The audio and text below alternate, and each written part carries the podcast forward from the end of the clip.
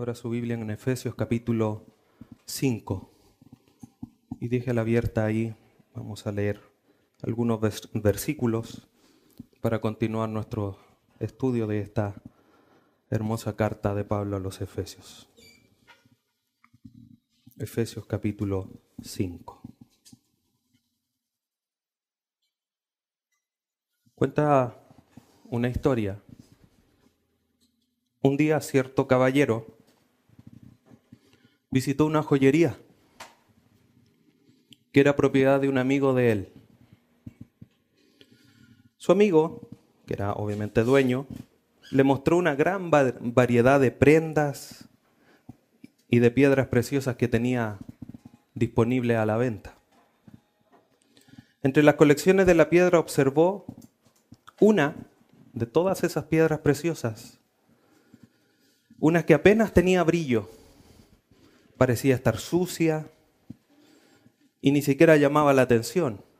O llamaba la atención justamente porque todas las demás brillaban, vamos, por naturaleza propia, pero esta no. No revelaba su belleza, decía él, como las, todas las otras. Y le pregunta a su amigo, le dice, ¿a qué se debe esta diferencia? ¿Por qué esta no brilla y las demás sí? El joyero tomó aquella piedra en la mano y la frotó. Y al contacto con sus manos y al haberla frotado, la piedra comenzó a brillar y a mostrar todo su esplendor. ¿Cómo es eso? preguntó el caballero a su amigo. Y él le responde, esta piedra se llama ópalo y es lo que se llama una piedra simpática. Su escondido esplendor brota solamente tan pronto se frota entre las manos. Muchas veces, muchas vidas viven a oscuras, ignoradas, porque no ha habido alguien que las atraiga con lazos de amor, con cuerdas humanas. Muchas veces no han tenido este toque de una simpatía personal que nos haga descubrir esa brillantez, ese fulgor de la vida de otros que solamente se mantienen en la sombra y en la oscuridad. Y esta palabra suena en un poco motivación, a decir, animémonos, frotémonos los unos a los otros. El punto, lo que quiero que reflexionemos en esta mañana, a través de esta ilustración, que lamentablemente hay muchos cristianos que son como esta piedra, son como el ópalo, que aún están esperando que alguien venga con una caricia simpática, que alguien los tome entre sus manos para comenzar a brillar. Y viven exentos, viven ajenos a lo que es vivir en la luz. Sin lugar a duda, esta piedra ópalo es una piedra preciosa, pero que no, no se vislumbra su naturaleza hasta que no es frotada. Nosotros como hijos de Dios tenemos una nueva identidad. Los lazos de amor, el cariño simpático y todas esas manifestaciones de amor ocurrieron en la cruz del Calvario. Estando muertos en pecado, por el gran amor con que nos amó, Dios nos dio vida, aunque estábamos muertos. Por lo tanto, ese acto de amor y misericordia que Dios ha mostrado tiene que ser el, puente, la fuerza, la energía, el motor que a nosotros como hijos de Dios nos lleve a brillar, no por nuestra propia luz, no porque lo, lo que nosotros seamos, sino porque lo que ahora somos en Cristo, bendecidos con toda bendición espiritual. No podemos estar esperando y no estoy diciendo con esto que no es necesario hacer, pero no podemos estar esperando que venga el pastor, el anciano, el diácono, algún hermano cercano, a hacerme un cariñito, un nanay para comenzar a brillar. Porque el que está preocupado de mí, el que el pastor del alma sigue mostrando su amor, su profundo amor, todos los días de la vida.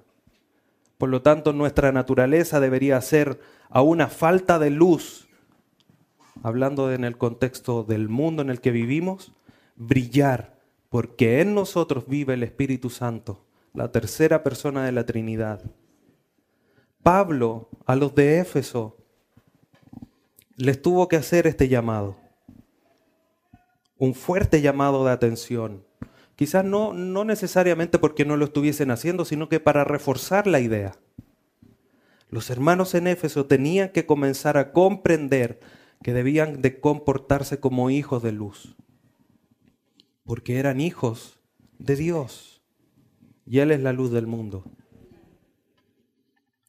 Hoy nosotros, hermanos, debemos a la luz de nuestra nueva naturaleza, de nuestra nueva identidad, no esperar que se nos frote como una lámpara mágica y empezar a conceder deseos.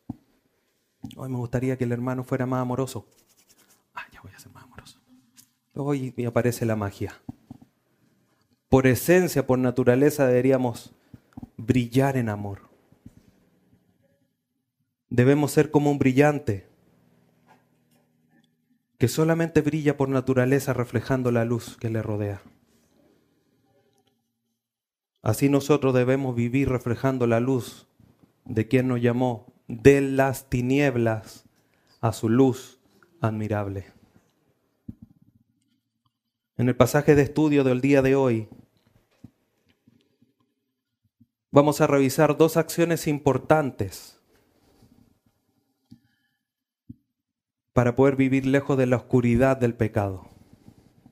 Dos acciones importantes para vivir lejos de la oscuridad del pecado. Primero, no nombrar la oscuridad. Segundo, no justificar la oscuridad. Esto es lo que nosotros, hermanos, debemos hacer para vivir reflejando la luz de Dios en nuestras vidas.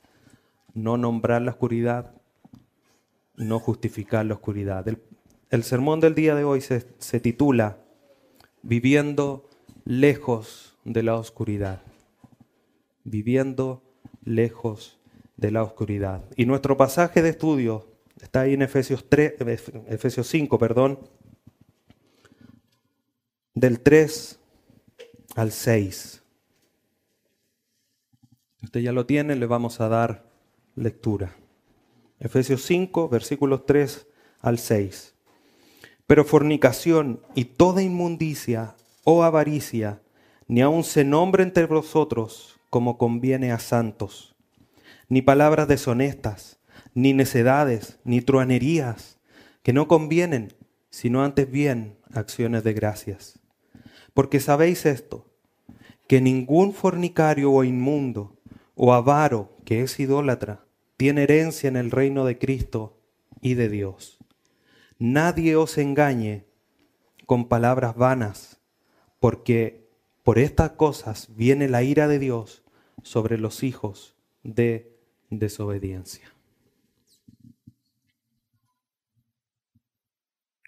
Pablo, en los versículos anteriores que ya hemos estudiado, ha estado nombrando algunas virtudes que deben ser despojadas, desvestidas del antiguo hombre y vestirse con las nuevas virtudes del nuevo hombre. Ahora Pablo, después de nombrar esas virtudes, comienza a dar ciertas directrices, a identificar acciones que deben también estar excluidas, lejanas a la, naturaleza que hoy día nosotros, que es la naturaleza de Dios. Dicho de otra manera, teniendo nosotros la identidad de Cristo, las siguientes acciones no pueden estar en nuestro accionar diario. En nuestra vida diaria no pueden estar estos hechos. Y vamos al versículo 3. Fornicación y toda inmundicia o avaricia. Ni aun se nombre entre vosotros como conviene a santos. Hermanos, hay un peligro latente, un peligro que está ahí a la vuelta de la esquina, a la puerta de nuestra casa, que nos acecha. Y estos dos peligros son la inmoralidad sexual y la avaricia. Y están ahí. En cualquier momento, cualquiera de nosotros puede caer. Y obviamente tanto la inmoralidad sexual como la avaricia son comportamientos que son incongruentes con alguien que tenga la nueva identidad en Cristo. La nueva identidad en Cristo no solamente se identifica por el amor, como veíamos en los primeros dos versículos de Efesios 5. Andad en amor, imitando a Dios, como dicen los dos primeros versículos. La vida del cristiano no solamente se identifica y se caracteriza por el amor que debe estar en nosotros, también se caracteriza por la santidad, por la pureza, por la vida limpia que nosotros debemos de tener y vivir. Aquí Pablo comienza en este versículo nombrando tres grandes acciones de las seis que va a nombrar que tienen que estar fuera de la vida del cristiano. Y vamos a ir observando algunas cosas muy interesantes en el pasaje. Lo primero que Pablo dice es, pero fornicación. Esa palabra pero no significa que está haciendo un contraste entre todo lo que ha dicho anteriormente, decir mentiras, etcétera, etcétera. Y esto es aparte, sino que ese pero está haciendo como una alusión mucho más profunda, está haciendo una aclaración mucho más, como decimos, al hueso de las cosas que tienen que estar fuera de nuestra vida cristiana. Y lo primero es la fornicación. Este término engloba, es un término amplio, que abarca todos los actos sexuales ilícitos fuera del matrimonio o cualquier intimidad fuera de la relación matrimonial. Y aquí podríamos nombrar varias. Por nombrar algunas, obviamente el adulterio propiamente tal, las relaciones sexuales entre familiares, con otros del mismo sexo, con animales, etcétera, etcétera. Todo esto involucra la fornicación. Y todas estas acciones, hermanos, son pecaminosas ante los ojos de Dios. De eso no hay lugar a duda.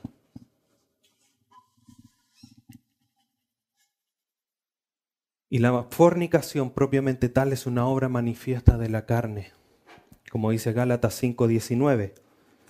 Si lo busca usted, la carta anterior a Efesios, Gálatas 5:19, Pablo a los de Galacia les escribe, les manifiesta en su carta las obras de la carne. Versículo 19, y manifiestas son las obras de la carne, que son adulterio, fornicación, inmundicia, lascivia, etcétera, etcétera.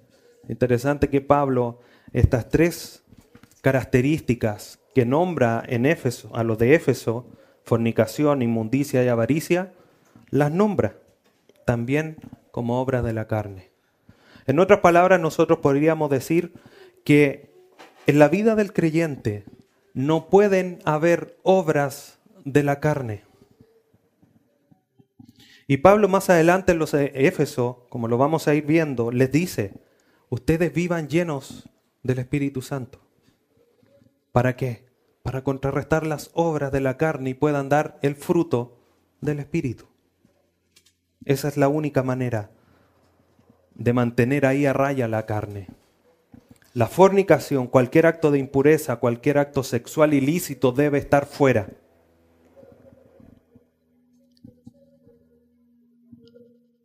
Continúa diciendo después Pablo de la fornicación.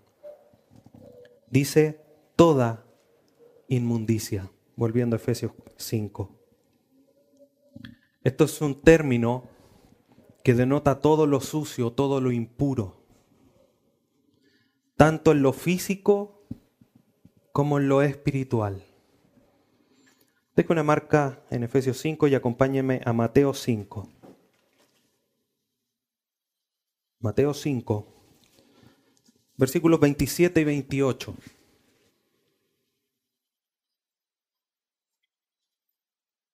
Dice lo siguiente. Oísteis que fue dicho, no cometerás adulterio.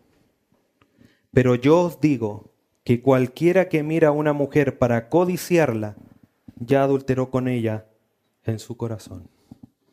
No solamente físico, sino que también espiritual.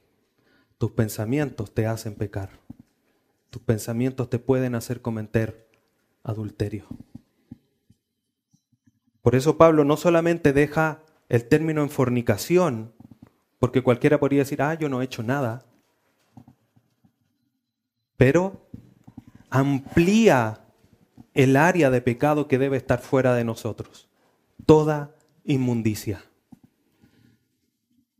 Todo lo impuro, todos estos pensamientos que nos pueden llevar a caer en la acción deben estar fuera de nuestra vida. La mayoría de las veces, por no decir todas, el adulterio, la fornicación comienzan con pequeños rasgos de suciedad, con pequeños rasgos de impureza. Una simple mirada codiciosa es la puerta al adulterio. Jesucristo en Mateo 5 da el ejemplo de un hombre que mira a una mujer, solo una mirada. ¿Qué dice el mundo? Si las miradas no quitan pedazos, pero solo una mirada nos puede hacer caer en adulterio. Todo tiene que ser desechado de nuestro corazón. Todas estas cosas nacen de un corazón impuro, de un corazón que no ha sido transformado por Dios, que tiene que estar en este proceso de santificación. ¿Podemos pecar? Por supuesto que sí, pero día a día tiene que ser menos, como lo he dicho en otras ocasiones. Si ayer codiciaste a tres mujeres, que mañana sean dos, siguiendo con el mismo ejemplo. Y así vamos mejorando. El mes que viene será una, pero ya ha ido mejorando. Y en eso es lo que nosotros debemos estar. Estamos en el proceso de santificación porque el que comenzó la buena obra la completará hasta el día de Jesucristo. No podemos desechar o menospreciar esa idea del proceso, porque no es un cambio inmediato el que hace Cristo. Obviamente nos hace justos, santos en Él, pero hay un proceso que recorrer. Esta simple mirada, esta simple inmundicia puede activar todas las concupiscencias de nuestro corazón. Y eso va a ayudar a ejecutar el pecado. Como lo veíamos, comenzamos, volviendo a Efesios, cuando estudiamos la vez anterior, y Pablo hacía una lista. Decía toda amargura, enojo, ira, gritería y maledicencia. Una simple amargura, una simple consideración mayor a, una, un no saludo, a una no mirada, etcétera, etcétera, nos hace caer en el enojo, del enojo pasamos a la ira, a la gritería y a la maledicencia. En un dos por tres. Una simple mirada, una pequeña área sucia en nuestra vida nos puede hacer caer en pecado. Pablo dice, toda inmundicia, sáquenla, deséchenla, límpiense. Por eso Jesucristo cuando enseñándole alguna realidad espiritual a sus discípulos, le dice, vengan, les voy a lavar sus pies. Pedro en su ímpetu le dice, lávame completo, Señor. No, el que ya ha sido lavado solamente necesita lavar sus manos y sus pies.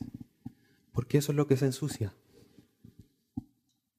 obviamente la ropa, etcétera, pero en términos espirituales lo que quiere decir que nosotros debemos día tras día limpiarnos, lavarnos de esas impurezas que están presentes en nuestra vida y que nos pueden hacer caer al día siguiente.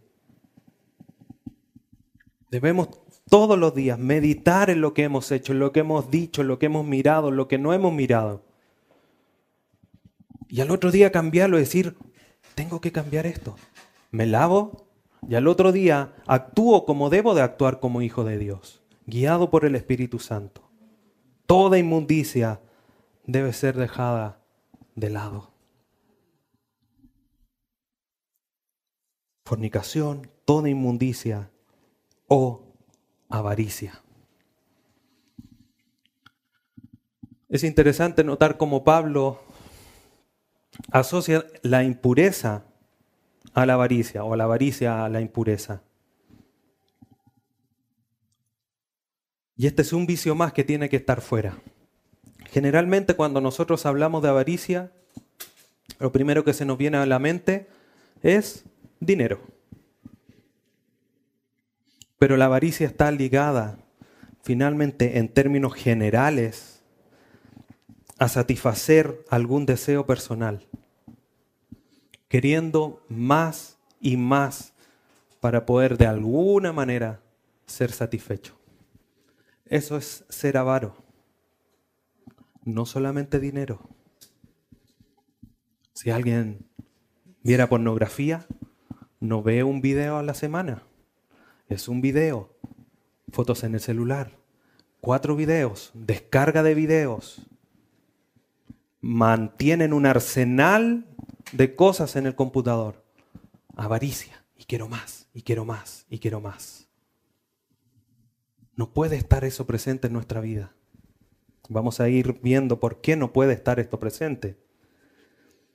Pero la avaricia como una demostración de la impureza sexual también tiene que estar alejada de nosotros.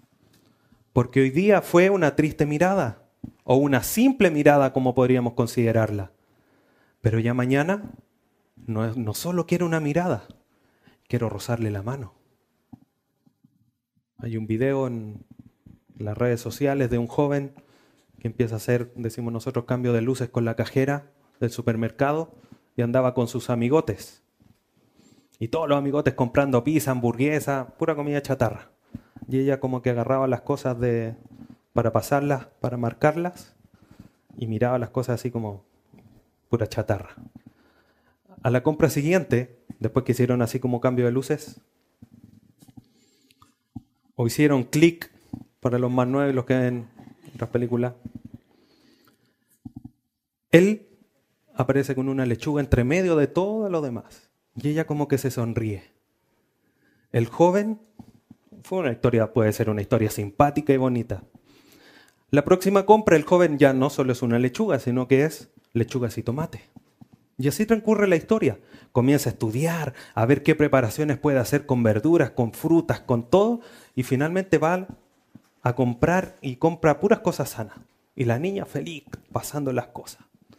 Finalmente un día va al supermercado y la niña no estaba en la caja, como todos los días.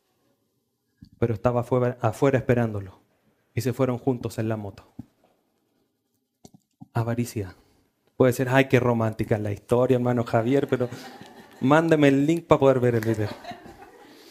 Pero hermanos, en nuestra impureza, en nuestra avaricia, comienza así porque un día es una mirada, al otro día, ay, si le saco una foto, ay, si trabaja en el banco, trabaja en el supermercado, quiero rozarle la mano, voy a, no voy a pagar con tarjeta, le voy a pagar con moneda. Entonces, va a tener que hacer así para tocarle la mano. Y va escalando y va escalando y quiero más y quiero más y quiero más. Hasta que un día no nos damos ni cuenta y estamos cometiendo adulterio y fornicación, todo porque no controlamos la avaricia, esa ansiedad de querer satisfacer nuestro propio deseo. Pero fornicación y toda inmundicia o avaricia, ni aun se nombre entre vosotros como conviene a santos.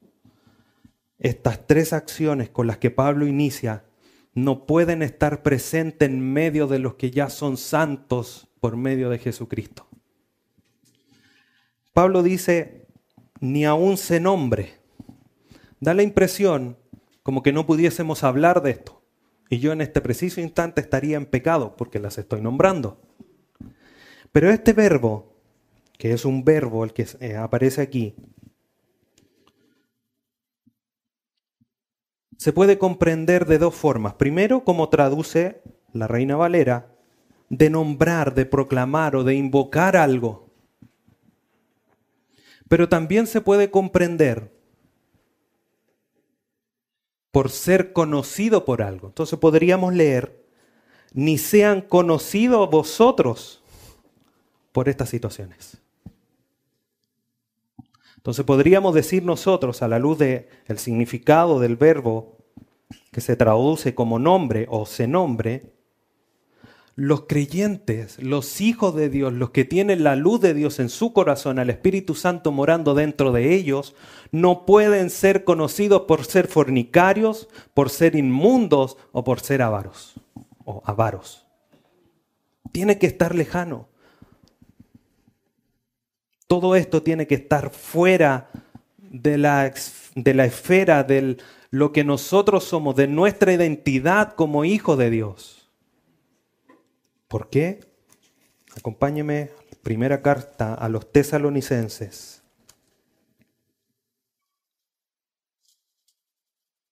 Capítulo 4, primera tesalonicenses, capítulo 4, versículo 3.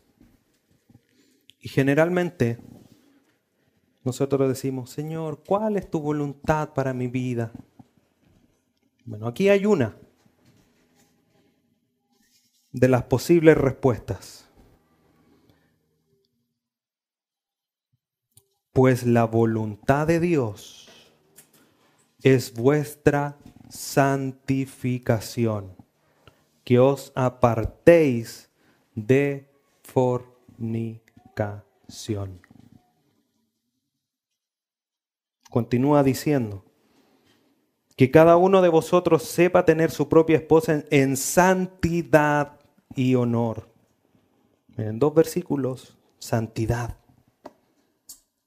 No en pasión de concupiscencias como los gentiles que no conocen a Dios. Estudiamos en versículos anteriores que decía, no anden como los demás gentiles, sean distintos.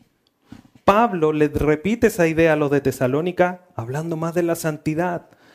Apártense de la fornicación, de la inmundicia, de la avaricia, porque eso no conviene a santos, eso es de los gentiles, los que no conocen a Dios. Ustedes tienen una nueva identidad.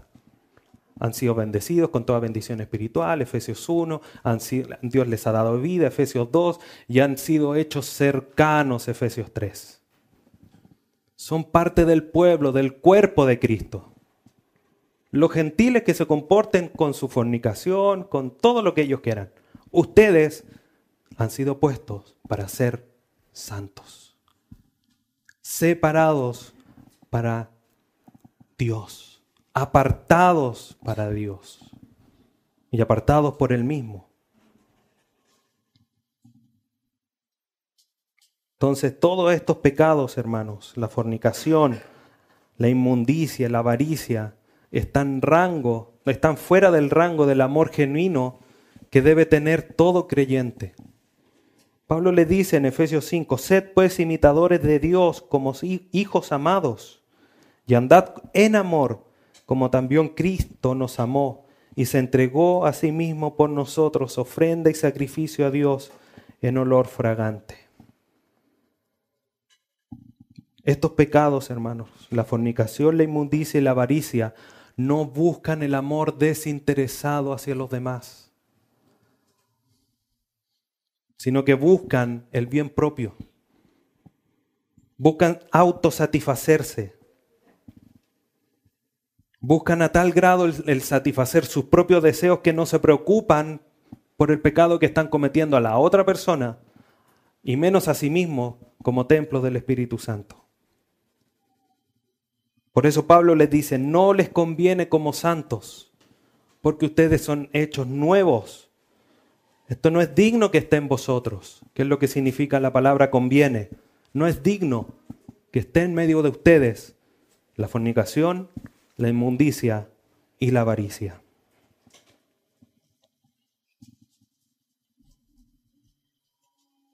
Versículo 4. Estamos desarrollando la, la, primera idea de cosas que no se deben nombrar o cosas que no se deben vivir dentro de la esfera del cuerpo de Cristo. Entendiendo que el cuerpo de Cristo no solamente cuando nos reunimos aquí, somos parte del cuerpo de Cristo en cualquier lugar donde nosotros estemos. Entonces Pablo desarrolla tres grandes, primero tres grandes acciones. Fornicación, inmundicia, avaricia. Versículo 4 desarrolla tres más. Dice el versículo 4, ni palabras deshonestas, ni necedades, ni truanerías, que no convienen. Nuevamente repite la palabra, no convienen, sino antes bien acciones de gracias. Entonces Pablo ahora en este versículo o en esta sección agrega estas tres acciones que son una más, que profundizan más la santidad que el cuerpo de Cristo, que los creyentes deben de tener. Esa palabra ni conecta con el versículo anterior. La fornicación, la inmundicia, la avaricia no pueden tenerlas dentro de ustedes, tampoco las siguientes tres que les voy a decir. Primero, palabras deshonestas. Creo que se van a sorprender un poco con lo que vamos a ir desarrollando en este pasaje. Palabras deshonestas o en el original obscenidades. Término que implica en el griego todo lo feo, sucio o vergonzoso. Son palabras indecentes. ¿Cómo está tu hablar? Fuera de este lugar. ¿Cómo está tu lengua? Fuera de este lugar. Sale aquí agua dulce para alabar a Dios y estando afuera dulce, agua amarga para hablar con los demás que te rodean? Las conversaciones, hermanos, pueden ser solamente de dos tipos.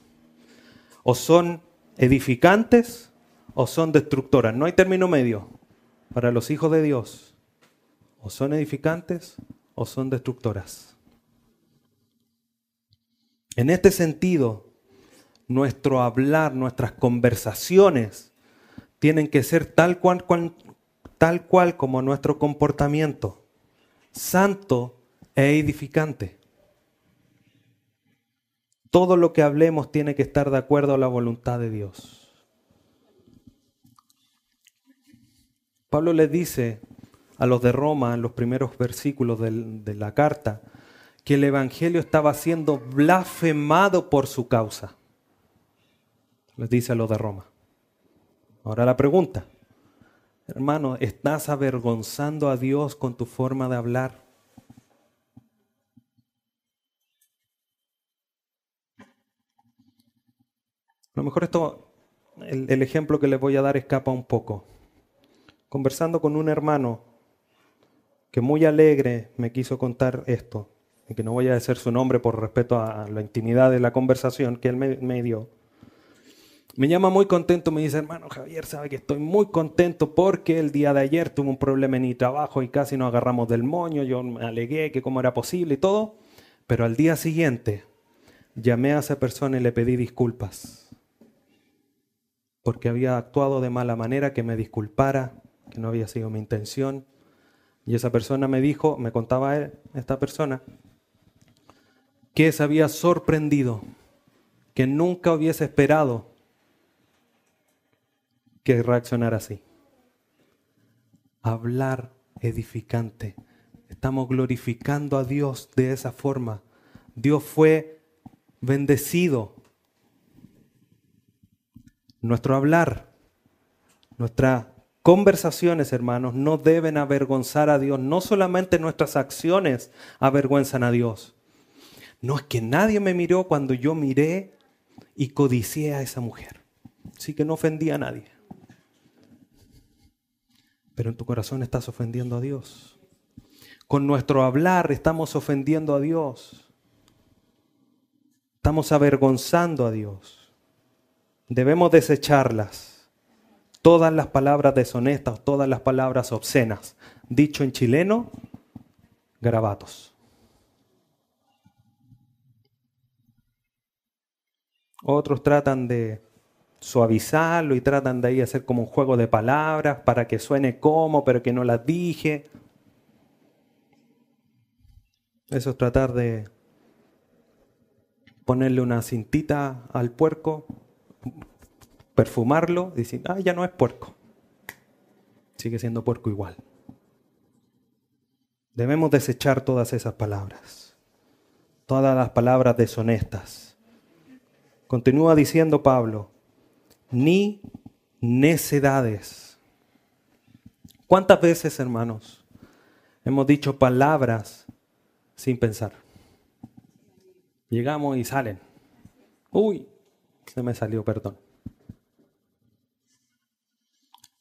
Esta palabra necedades se debe comprender como todas aquellas palabras insensatas, locas o irreflexivas, sin pensar. Hoy lo dije sin pensar. Bueno, necedad. En nuestros comentarios, en nuestras conversaciones no pueden estar presentes. Nosotros tenemos la mente de Cristo. Dice por ahí Pablo lo de Corintios, si no me equivoco. Si tenemos la mente de Cristo, del Todopoderoso, de aquel que tiene el nombre majestuoso, hermoso, como cantábamos hace unos momentos, ¿se imaginan ustedes la mente de Cristo? Hablando así. O en la cruz diciendo cualquier cosa. No, Él centrado, concentrado. Al final consumado, es preocupado de cumplir las profecías pidió agua para que le dieran vinagre y se cumpliese la profecía. Esa es la mente reflexiva. Sí, pero que era Cristo, sí, pero era 100% humano. Nosotros teniendo la mente de Cristo iluminada por el Espíritu Santo no podemos actuar de manera impetuosa, insensata. Deje una marca en Efesios 5 y acompáñeme a Proverbios. Vamos a revisar unos pasajes para ver algunas cosas interesantes con respecto a las necedades. Proverbios 10, versículo 8. Recuerden que palabras, lo necio, las palabras necias, son todo aquello que es irreflexivo, que es insensato. Veo que dice Proverbios 10, versículo 8, el sabio de corazón, de corazón recibirá los mandamientos, mas el necio de labios caerá. Porque no va a recibir los mandamientos. Proverbios 14, versículo 7. Mire el consejo que da Salomón en este proverbio. Vete de delante del hombre necio, o sea, aléjate de él ¿Por qué? Porque en él no hallarás labios de ciencia, labios de conocimiento, de sabiduría. Aléjate de él. Qué triste sería que tuviéramos que alejarnos de un cristiano que, se conoce, que, que siendo cristiano tendría que conocer las escrituras y hablarnos sabiduría como decía Pablo. Nosotros no hablamos con palabras de sabiduría humana, sino con palabras de sabiduría espiritual. Así de nosotros tenemos que hablar, pensando, meditando lo que decimos. Proverbios 15, 21, último versículo que vamos a revisar con respecto a las necedades.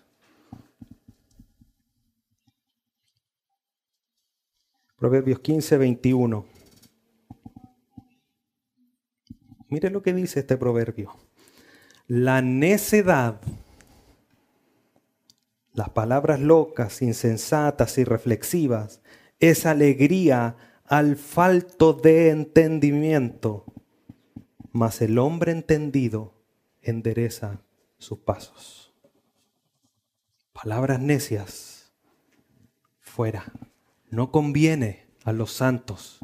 El santo tiene que tener palabras reflexivas, palabras sabias, palabras sensatas.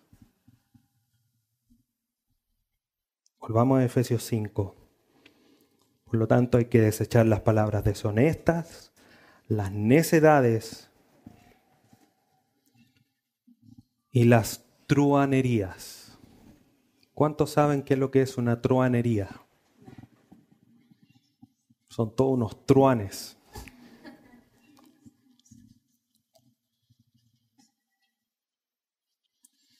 Truanería es un término que habla de chistes de mal gusto, obscenos o de doble sentido. Por eso les decía que se iban a llevar más de alguna sorpresa. Si hoy, ¿dónde la Biblia me manda que yo no puedo contar chistes de doble sentido? Aquí, truanerías. El término griego, a pesar de que a lo mejor en la traducción no nos ayuda mucho, el término griego es claro.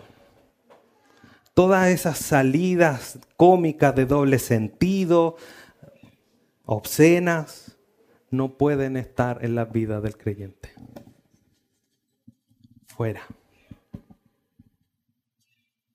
Y vamos a ver por qué, que eso también es interesante. Un chiste de estas categorías, un hablar de esta categoría, solo está demostrando lo que hay en el corazón de esa persona. Porque de la abundancia del corazón chistea la lengua para sentir, seguir la idea. Y quienes se ríen de esos chistes muestran lo sucio de sus mentes y de sus corazones. Vaya desafío. Porque solamente por esto, ah, que soy fome, que soy retrógrado, santurrón, etcétera, etcétera, etcétera, etcétera. Pero es lo que Dios nos está demandando. Y esto que Dios está demandando, como dice Pablo, no conviene, no es adecuado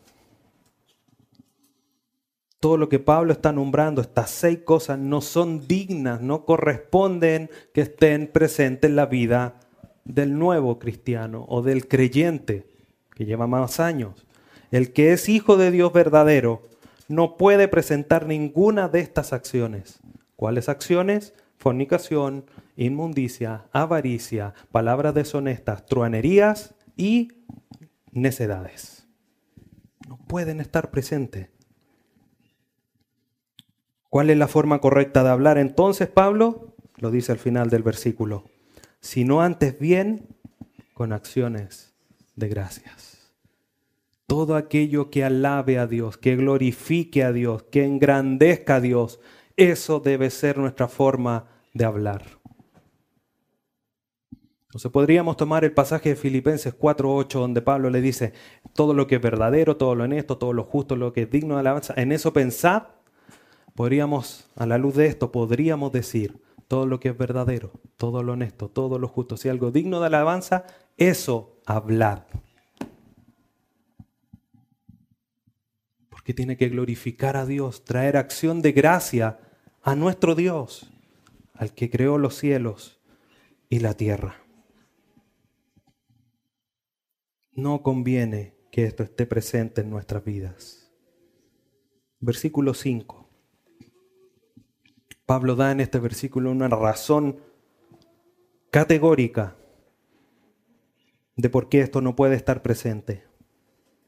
Porque sabéis esto, que ningún fornicario o inmundo o avaro que es idolatría tiene herencia en el reino de Cristo y de Dios.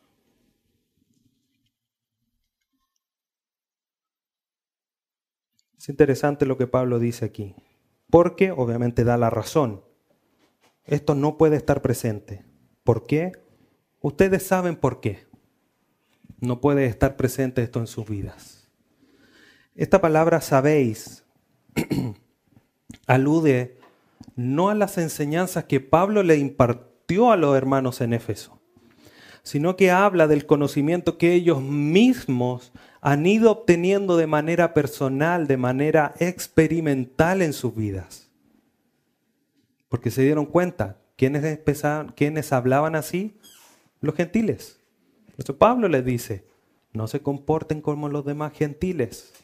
No hablen como ellos, no piensen como ellos, no hablen mentira como ellos. Ustedes hablen verdad, ámense y dejen todas estas cosas ¿Por qué Pablo pone énfasis aquí? Porque nos falta el astuto. Ah, pero aquí no dice que no nos vamos al cielo por las palabras deshonestas, ni necedad, ni turanería, así que podría seguir hablándolas. Pablo pone énfasis aquí en la fornicación, en la inmundicia y en la avaricia, porque en el contexto cultural los romanos y los griegos tenían cultos donde las prostitutas se acostaban en el mismo templo con los hombres como un medio de adoración a sus dioses paganos. Pablo tiene que cerrar. Ah, si los otros dioses se alaban así, ¿por qué nosotros no? No, eso es de los gentiles, de los paganos. Ustedes tienen que andar lejos de la oscuridad. Dejando todo esto porque no conviene como a santos. Y esto ustedes lo saben, le dice Pablo, pero sabéis esto. Y mire lo que Pablo dice a continuación, que ningún fornicario no dice fornicación, dice fornicario, o sea, el que hace fornicación. El inmundo, no la inmundicia, el que es inmundo. Y el avaro, no la avaricia. Muchos dicen, no, si el Señor los ama a todos y todos nos vamos a ir al cielo. Porque a los que va a mandar lo que odia al pecado, o sea, lo que odia a Dios es el pecado, no al pecador. Y este pasaje es claro. El que hace fornicación, el que hace inmundicia, el que hace la avaricia, o sea, el fornicario, el inmundo y el ávaro, ¿qué va a suceder con ellos? no tienen herencia en el reino de Cristo y de Dios. Desechados por pecadores. Y nosotros no nos creamos tanto porque por, solo por la gracia de Dios no somos fornicarios, inmundos o avaros. Porque si no seríamos tal cual. Pablo agrega una palabra aquí dice que es idolatría. Decíamos que al, inicio que la avaricia era esa preocupación desmedida de querer cumplir el deseo que uno tiene. Y quiere más, y quiere más, y quiere más, y quiere más. Por lo tanto, la avaricia es idolatría. ¿Por qué?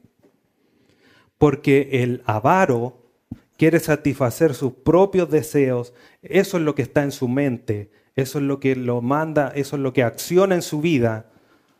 Por lo tanto, eso es egocentrismo. Él está en el centro. ¿Y quién tiene que estar en el centro? Cristo. Además, Cristo dijo, el que quiera venir en pos de mí, nieguese a sí mismo, tome su cruz y sígame. Níguese a sí mismo, deje sus deseos. ¿Hasta qué punto, Señor? Hasta tomar la cruz, hasta morir ustedes. ¿Sus deseos mueren? ¿Sus metas mueren?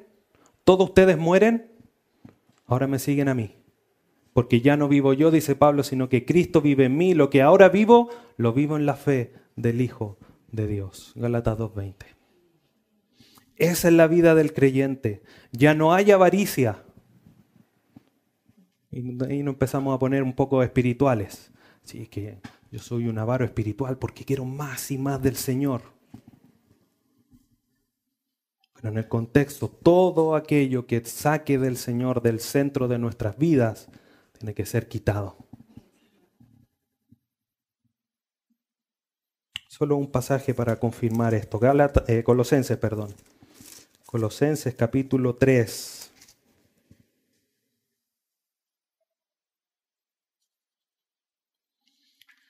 Colosenses 3, versículo 5. Haced morir. Mire el énfasis que le dé Pablo a los de Colosas. Haced morir, pues. ¿Qué cosas, Pablo? Lo terrenal en vosotros. ¿Qué cosas terrenales? Fornicación, impurezas, pasiones desordenadas, malos deseos y avaricia, que es idolatría. Mueran deséchenla, sáquenla de su vida, Aléjense de la oscuridad. Volvamos a Efesios 5. Al final del versículo dice Pablo, Efesios 5, 5, porque sabéis esto que ningún fornicario inmundo o avaro que es idolatría tiene herencia en el reino de Cristo y de Dios. Todos los que practican el pecado, practicar debemos entenderlo tal cual como una fábrica, que sale una cosa tras otra, una, no sé, fábrica de helado, un helado tras otro, un helado por segundo. Y fabrica y fabrica y fabrica y sale en helado y sale en helado. Y puede poner la fábrica que usted quiera. Uno tras otro, uno tras otro, uno tras otro. Nosotros no podemos ser una fábrica de pecado.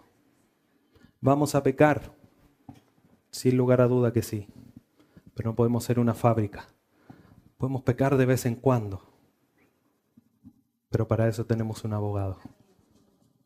Por eso eh, Juan dice, si alguno hubiese pecado, abogado tenemos para Jesucristo. O sea, si hubiese ocasión de que pequen, hay alguien que intercede por ustedes ante el trono, a Jesucristo el justo. Pero para el que peca de manera sistemática, no hay consideración en el reino de Dios ni de Cristo. Para ellos no es la promesa, es para los hijos de Dios, para quien tienen el Espíritu Santo, que han sido sellados y han sido puestos como herencia o para recibir la herencia de Dios. Efesios capítulo 1. Todos los pecadores no tienen herencia en el reino de Cristo y de Dios. Pablo en estos tres primeros versículos, por lo tanto, le dice, no nombren. Incluso podríamos hacer énfasis en este no nombren, porque si nosotros comenzamos a hablar de algo, Empezamos, ay, ¿qué es lo que es? Hoy, ¿cómo será? A lo mejor no lo nombren, entendiendo que también tiene que ver que no sean caracterizados. ¿Por qué? Por la fornicación, la inmundicia, la avaricia, palabras deshonestas, necedades y truanerías. Eso fuera. Hagan morir, le dijo Pablo a los de Colosa. Podríamos agregarlo aquí y decir, hermanos de Éfeso, yo diría por extensión a nosotros, hermanos desde Santiago o de la Escritura Santiago, hagan morir en ustedes estas seis cosas. Ese es el primer mandato que Pablo le da a los de Éfeso y Dios a nosotros hoy día para vivir lejos de la oscuridad. Versículo 6. Nadie os engañe con palabras vanas por estas cosas, porque por estas cosas viene la ira de Dios sobre los hijos de desobediencia.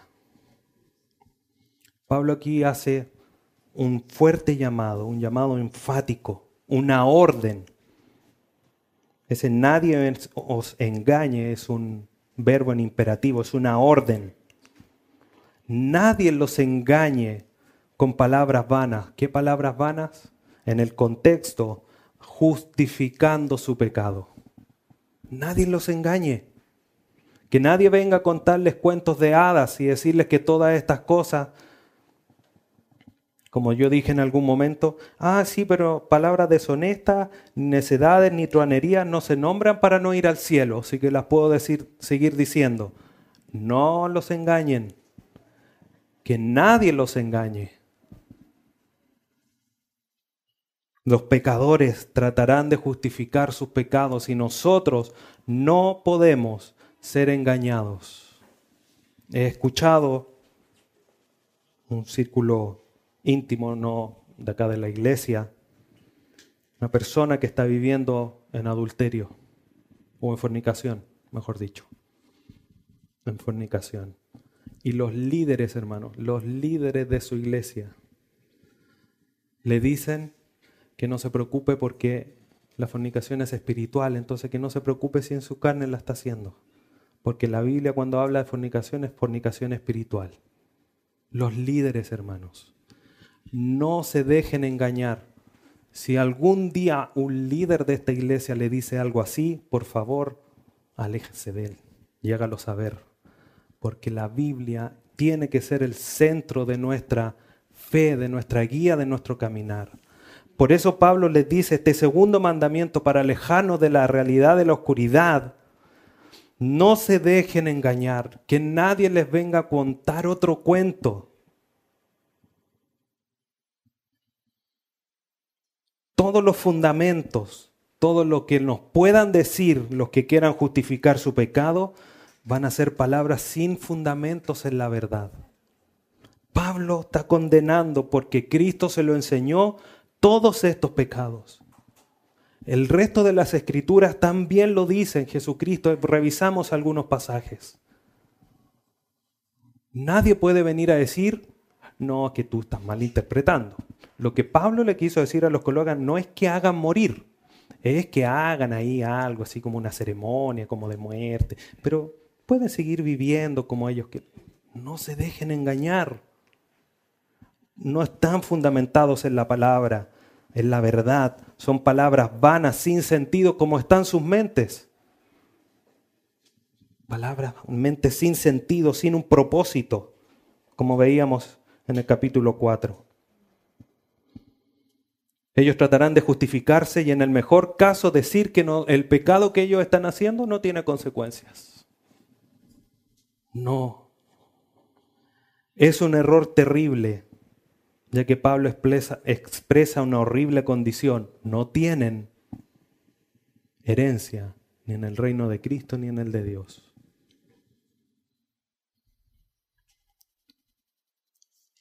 Efesios 2, 3 dice, entre los cuales también todos nosotros vivimos en otro tiempo. ¿En qué vivimos en otro tiempo? En los deseos de nuestra carne, haciendo la voluntad de la carne y de los pensamientos, y éramos por naturaleza hijos de ira, que es lo que se va a demostrar, se va a manifestar en los pecadores. Se va a demostrar la ira en los hijos de desobediencia. Nosotros estábamos ahí mismo. La ira de Dios estaba en contra de nosotros. Solamente por Cristo hoy día somos salvos de esa ira. No nos dejemos engañar. Esto, hermanos, es un fuerte llamado que de alguna manera Pablo nos hace a que nosotros debemos contemplar y tener a las escrituras como única regla de fe y de conducta en nuestra vida. No a que me dijo que no sé qué, que no es blanco, es medio, es plomito, blanco invierno. No, hermanos. Muchas de las exhortaciones que se puedan hacer desde este púlpito o en una conversación personal van a ser amargas. Va a ser como el natre, como la hiel. Otras van a doler. Pero debemos comprender, hermanos, que la verdad de Dios está haciendo su obra en nosotros para santificarnos para limpiarnos de toda impureza, para alejarnos de la oscuridad en la que estábamos y que debemos seguir alejándonos, para que podamos vivir en cada aspecto de nuestra vida en luz. Cada uno. No como algunos dicen, no, que ahí tengo yo ahí una bodeguita chiquitita al fondo de mi corazón, pero ahí yo tengo solo cosas chiquititas. No, el corazón entero del Señor. Y Él lo puede escudriñar. Si tú crees que el Señor no ha visto tu bodega, el Señor ya conoce, tiene un inventario lo que tienes en la bodega, si es que la llegas a tener. Hebreos capítulo 12, para ir concluyendo, dice lo siguiente. Hebreos 12, 11. En verdad, es verdad que ninguna disciplina al presente aparece causa, ser causa de gozo, sino de tristeza. Las palabras, las exhortaciones, como les decía, van a ser amargas, van a doler,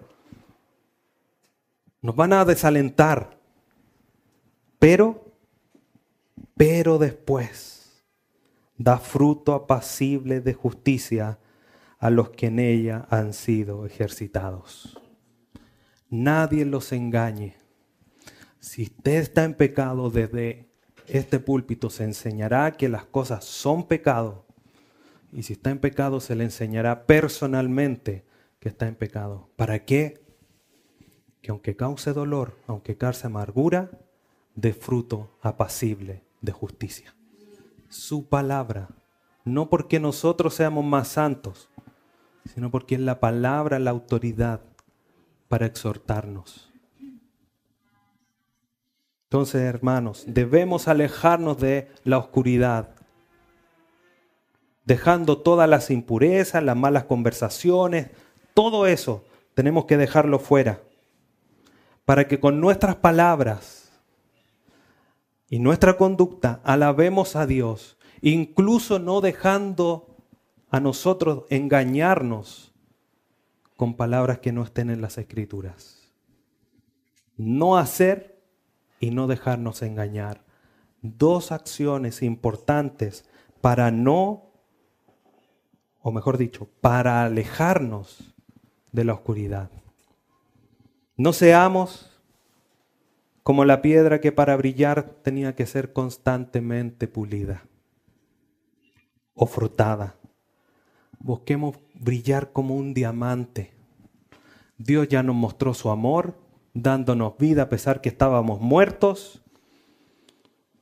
Entonces mostremos esta luz a la que hemos sido llamados, a quienes nos rodean, siendo santos y limpios, viviendo en amor, porque esto conviene, esto es lo correcto, esto es lo digno, esto es lo agradable ante los ojos de Dios. Debemos alejarnos de la oscuridad y reflejar la luz de Dios. Oremos. Padre bendito, te agradecemos en esta mañana este tiempo que nos concedes de poder escuchar tu voz y escuchar esta exhortación clara y precisa, concreta, de acciones que debemos dejar en nuestra vida. Si alguno lo está haciendo, Señor, tú nos ayudes para sacarla. Si hay algo que ya hemos sacado de nuestra vida, tu nombre sea glorificado y te agradecemos por tu ayuda hacia nuestras vidas para santificarnos. Siempre hay algo que mejorar, porque aún estamos en esta vida de pecado, en esta condición de pecado, que estamos luchando, que nos estamos perfeccionando. Señor, tú nos ayudes para ser santos, porque tú eres santo.